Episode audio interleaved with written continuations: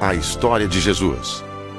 Tirado do maior livro já escrito, as Sagradas Escrituras, temos o relato histórico, a história de Jesus. Esta narrativa dos eventos de sua vida e ensinamentos reflete seu impacto dramático na história humana. Suas palavras falam com autoridade, propósito e significado. Jesus proclamava ser o Deus Criador, capaz de perdoar pecados e dar aos seus seguidores a certeza de que viveriam eternamente com Deus. Através de sua vida, ele demonstrou seu miraculoso poder sobre a natureza, doenças e, por fim, sobre a morte. O fato de seu retorno à vida depois de morto tem sido celebrado mundialmente como o maior símbolo e promessa de esperança. Através de seus milagres e incríveis ensinamentos, este humilde carpinteiro da Palestina tem se tornado a pessoa mais fascinante de todos os tempos.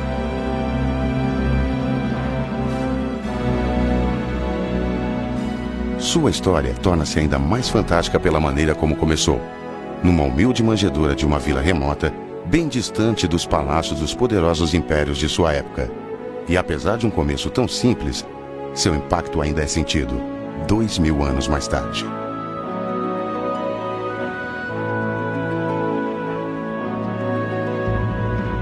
Por causa de sua vida incrível e de suas mensagens extraordinárias, as pessoas que buscavam sabedoria e esperança chegavam-se cada vez mais perto deste meigo mestre chamado Jesus. Preste atenção.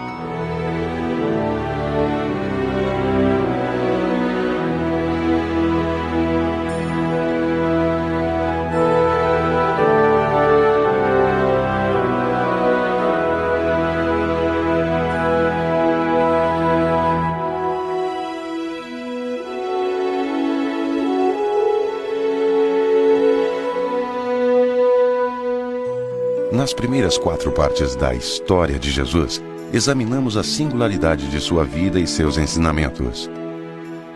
Seu nascimento foi um milagre. Conhecemos o seu poder sobre a natureza quando acalmou uma tempestade.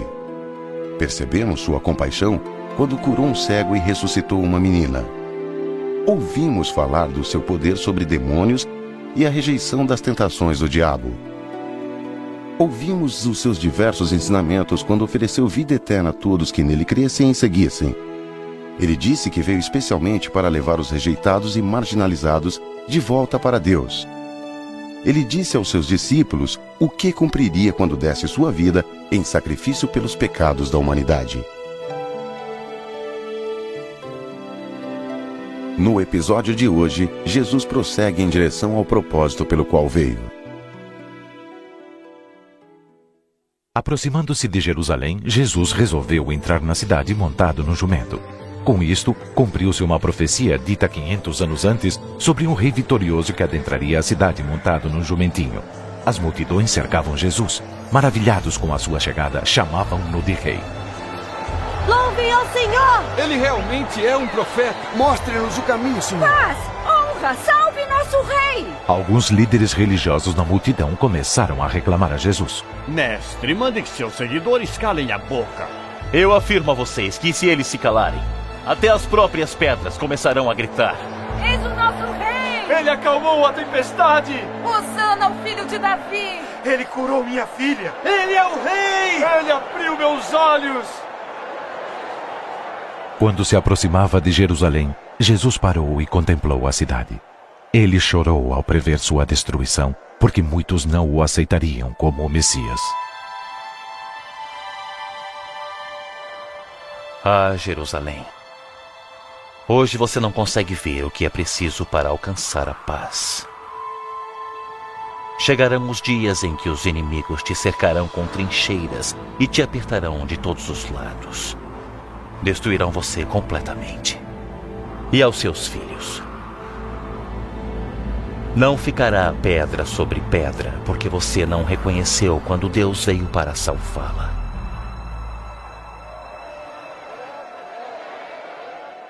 Como crescia a popularidade de Jesus, os líderes políticos e religiosos da cidade começaram a se preocupar ainda mais com seus seguidores.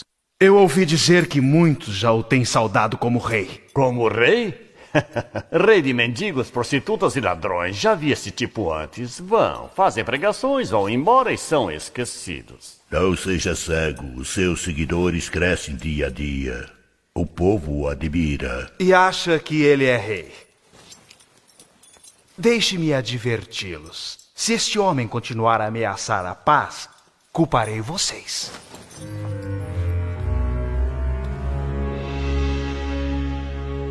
Acho que ele tem razão. É hora de enfrentarmos o Galileu. Era a semana anterior à Páscoa, uma celebração religiosa especial em Jerusalém. Jesus passou pelo largo alpendre do templo e adentrou ao grande pátio. Eu quero comprar duas pombas! Bodes! Tem os melhores bodes! 16, 17, 18, 19, 20. É só o que eu tenho. Mas como é só o que tem? O templo foi construído para adoração e oração, mas os sacerdotes permitiam que esta parte do santo prédio se tornasse um grande mercado, onde mercadores trocavam moedas e vendiam animais para serem sacrificados no templo. Jesus ficou irado. Derrubando mesas, ele expulsou os mercadores. Está escrito: A minha casa deve ser uma casa de oração, mas vocês a transformaram em esconderijo de ladrões. Não deixem ele fazer isso! Parem-no! Parem-no! Chamem os guardas! Chamem os guardas!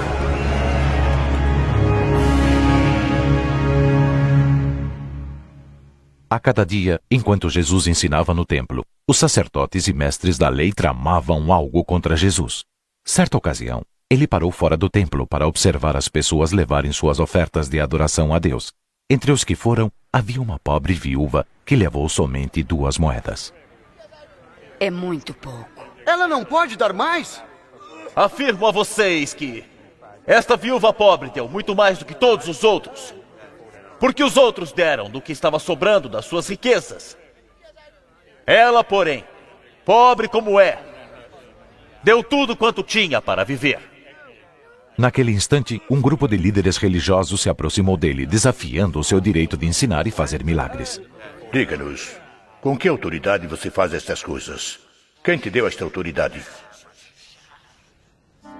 Eu também farei uma pergunta. Diga-me quem deu autoridade para João batizar, Deus ou os homens? Os líderes sussurrando discutiam entre si os feitos de João Batista. O que vamos responder?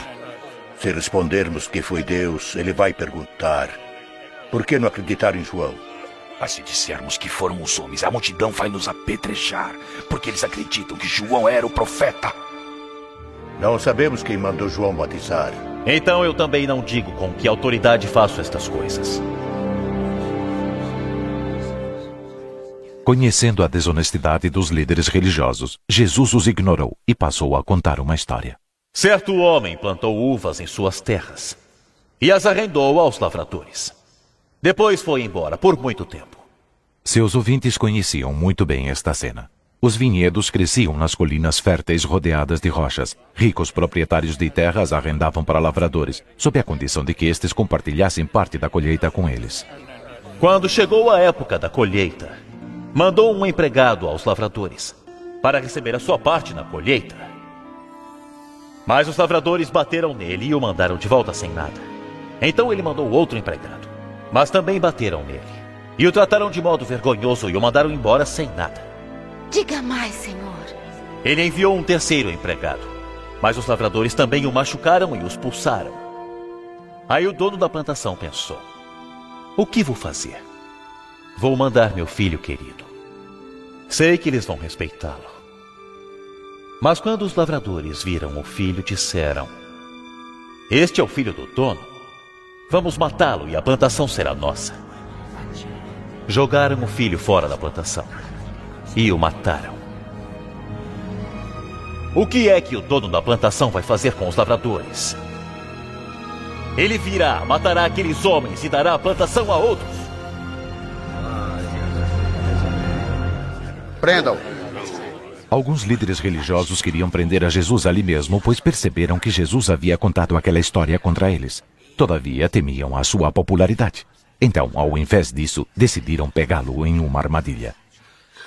Mestre, sabemos que aquilo que o senhor fala e ensina é certo. Sabemos também que não julga os outros pela aparência, mas ensina a verdade sobre a vontade de Deus para o homem. Diga-nos, não é contra a nossa lei sermos obrigados a pagar impostos ao imperador romano? A maioria dos judeus odiava os governadores de Roma que dominavam suas cidades. Eles acreditavam que dar dinheiro a César era contra as suas leis religiosas. E se Jesus apoiasse esta atitude popular, poderia ser acusado de rebelião contra o governo e ser entregue às autoridades romanas. Mas Jesus rapidamente respondeu: Cuidado, senhor! Pode ser uma armadilha! Deem-me uma moeda. De quem são o nome e a cara desta moeda? De César! Então deem a César aquilo que é de César, e a Deus aquilo que é de Deus. Como vai responder a isso? Os líderes religiosos se admiraram com as palavras de Jesus. Mesmo assim, continuaram com o plano de tirar a sua vida. A solução veio através de um dos discípulos de Jesus. O diabo entrou em Judas Iscariotes, o qual se encontrou secretamente com o sumo sacerdote, concordando em trair Jesus por 30 moedas de prata. Chegou o tempo da celebração da Páscoa. Pedro e João, os dois discípulos mais próximos de Jesus, foram enviados para trazer um cordeiro e fazer outras preparações para a refeição. Então Jesus e os doze discípulos se reuniram numa ampla sala no andar superior de uma casa e sentaram-se à mesa. Tenho desejado comer o jantar da Páscoa com vocês antes do meu sofrimento. Vos digo, não comerei este jantar até que ele se torne realidade no reino de Deus. A refeição por si só era uma cerimônia importante. Era a lembrança da libertação de Israel da escravidão no Egito há mais de mil anos. Também predizia uma futura libertação trazida por um Messias muito esperado, que perdoaria os pecados deles e estabeleceria o seu reino. Durante a ceia, Jesus pegou o pão e orou: Bendito sejas tu, ó Senhor Deus Rei do universo, que faz a terra produzir o pão. Isto é o meu corpo e será entregue a vocês. Façam isto em minha memória. Jesus partiu o pão e o distribuiu para cada um de seus discípulos. Ofereceu-lhes também um único copo de vinho para que todos bebessem. Bendito sejas tu, ó Senhor Deus, Rei do universo que criou o fruto da vinha. Peguem isto e repartam entre vocês. Pois afirmo que nunca mais beberei deste vinho até que chegue o reino de Deus. Este é o cálice da nova aliança no meu sangue, derramado por vocês. E vejam, o traidor está aqui sentado comigo à mesa. Porque o filho do homem vai morrer, como Deus já resolveu. Mas ai daquele que está traindo o filho do homem. Não é possível. Não acredito. É impossível. Diga-nos quem é o traidor. Simão, Simão, escute bem. Satanás pediu permissão para prová-los, para peneirar vocês como um lavrador separa o trigo da palha. Mas eu tenho orado por você, Simão, para que não lhe falte fé. E quando você voltar para mim, anime seus irmãos. Mestre, eu estou pronto para ser preso com o senhor e para morrer com o senhor. Pois eu lhe digo que hoje, antes do galo cantar, você me negará três vezes.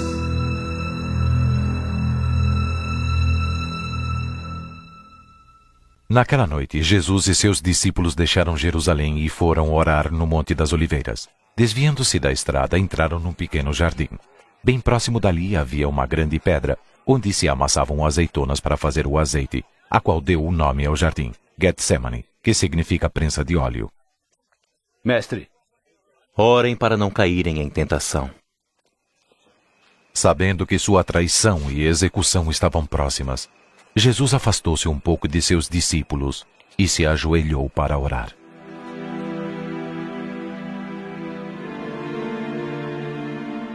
Pai, afasta de mim esse cálice de sofrimento, mas que não seja feito o que eu quero, e sim o que tu queres, Pai.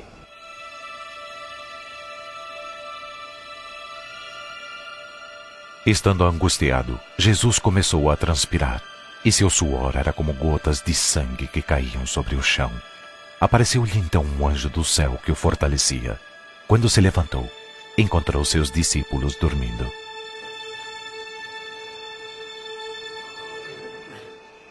Por que estão dormindo? Levantem-se e orem para que não caiam em tentação. De repente, apareceu uma multidão conduzida por Judas Iscariotes. Este se aproximou de Jesus para saudá-lo com um beijo. Judas, é com um beijo que você trai o filho do homem. Muitos discípulos apanharam suas espadas. Senhor, nós devemos atacá-los. Podem prendê-lo.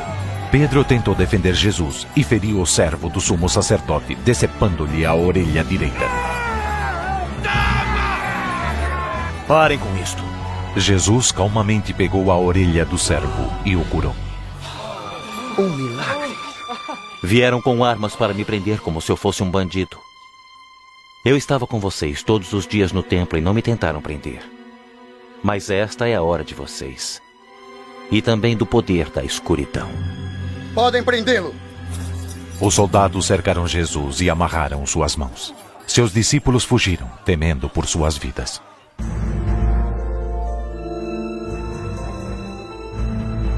Pelas ruas escuras e desertas de Jerusalém, os soldados levaram Jesus ao palácio de Caifás, o sumo sacerdote. Vigiem-no bem. Pedro o seguia à distância. Sob os olhos zombadores de alguns guardas do templo, Jesus aguardava no pátio. Bem próximo dali, havia uma grande fogueira. Os guardas se preparavam para a longa noite. Pedro sentou-se com os servos que estavam em volta da fogueira, até que alguém o reconheceu. Este homem estava com Jesus. Eu nem o conheço, mulher. Eu vi os dois juntos.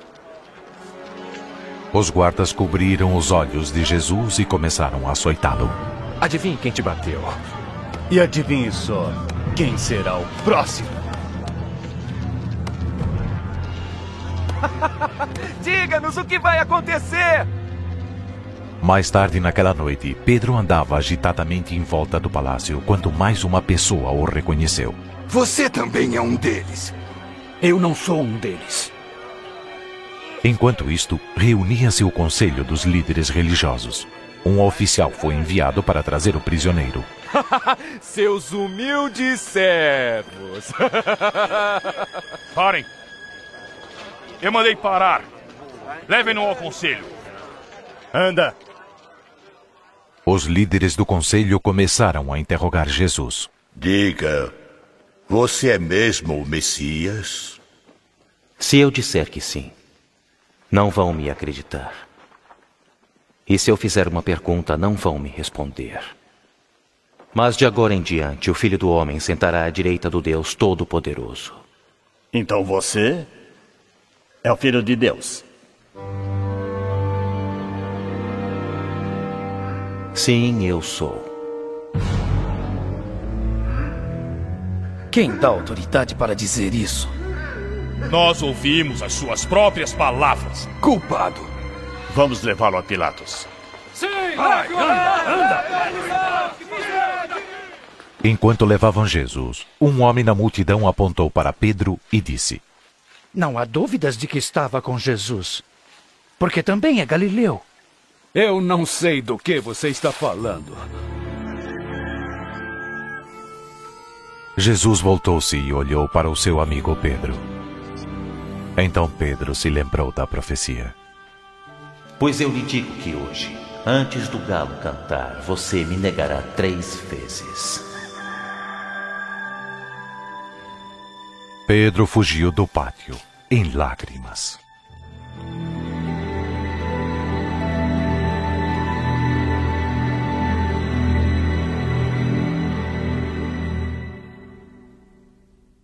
Jesus veio à Terra com uma missão: trazer paz, renovação e esperança, mesmo para aqueles que o negassem, como fizera Pedro. O seu propósito maior era se tornar o sacrifício pelos pecados do mundo. O que estava obscuro naquelas horas desesperadoras antes de sua prisão e julgamento se tornou claro hoje. Jesus veio para morrer numa cruz como pagamento pelos nossos pecados. Ele ressuscitou dos mortos três dias depois, como prova final de que é o Filho de Deus. Jesus esclareceu que ao aceitá-lo como Salvador e considerá-lo como sacrifício pelo pagamento de nossos pecados, poderemos viver eternamente com Deus. Jesus explicou que deveria morrer pregado numa cruz para perdoar nossos pecados, mas que ressuscitaria dos mortos três dias mais tarde. E ele fez isso como prova final de que ele é Deus. O próprio Jesus afirmou: Eu sou a ressurreição e a vida. Aquele que crer em mim, ainda que esteja morto, viverá. Jesus deseja perdoar os seus pecados e encher sua vida com amor e paz. Ele quer mostrar a você uma vida melhor do que a que você possui, uma vida abundante, cheia de propósito e significado. Ele usou uma linguagem simbólica para expressar esta verdade. Eis que estou à porta e bato. Se alguém ouvir a minha voz e abrir a porta, eu entrarei em seu coração. E mais, para experimentar seu amor e perdão, e saber que viverá para sempre com Deus após a morte, você deve aceitá-lo como seu salvador pessoal e crer que ele é o sacrifício para os seus pecados. Ouça suas palavras. Venham a mim todos os que estão cansados e oprimidos, e eu os aliviarei. Eu sou o caminho, a verdade e a vida. Ninguém vem ao Pai senão por mim. Se é o desejo do seu coração receber perdão pelos seus pecados, você pode fazer a oração da fé e Jesus Cristo entrará na tua vida. Eis uma oração sugerida: Senhor Jesus, eu preciso de ti. Obrigado por morrer na cruz e pagar o preço por meus pecados. Eu abro a porta da minha vida e te recebo como meu Senhor e Salvador. Toma o controle da minha vida. Faz de mim a pessoa que o Senhor quer que eu seja. Amém.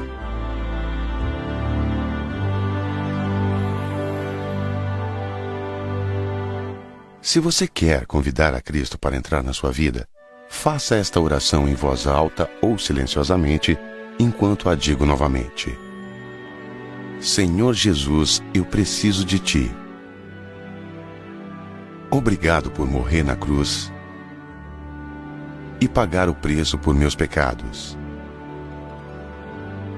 Eu abro a porta da minha vida e te recebo como meu Senhor e Salvador toma o controle da minha vida, faz de mim a pessoa que o Senhor quer que eu seja. Amém.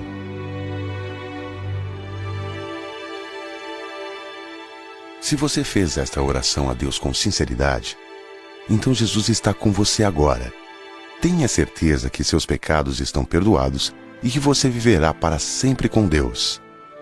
Fale com Ele todos os dias em oração. Passe a conhecê-lo através das Escrituras, obedecendo os seus mandamentos e se reunindo com os outros que o amam e o seguem. Lembre-se sempre de sua maravilhosa promessa. Nunca vou abandoná-los ou desampará-los, porque eu estou com vocês sempre, até o fim dos tempos.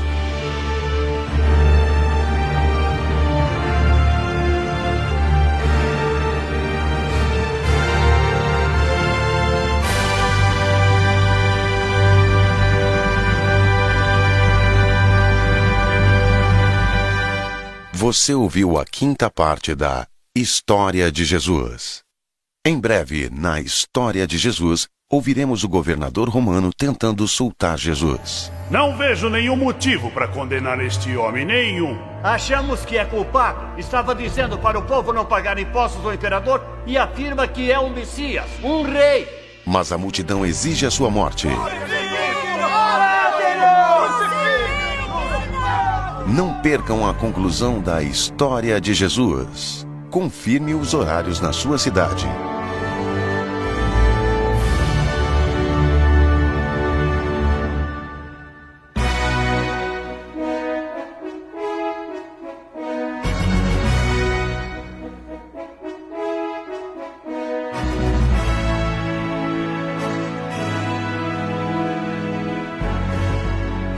Se você deseja obter a cópia do filme Jesus ou simplesmente gostaria de obter mais informações sobre Jesus, por favor escreva para Projeto Filme Jesus, Caixa Postal 41582, São Paulo, SP, CEP 05422 970.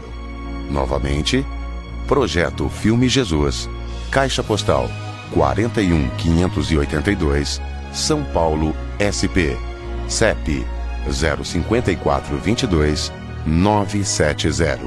Estamos ansiosos para saber de você.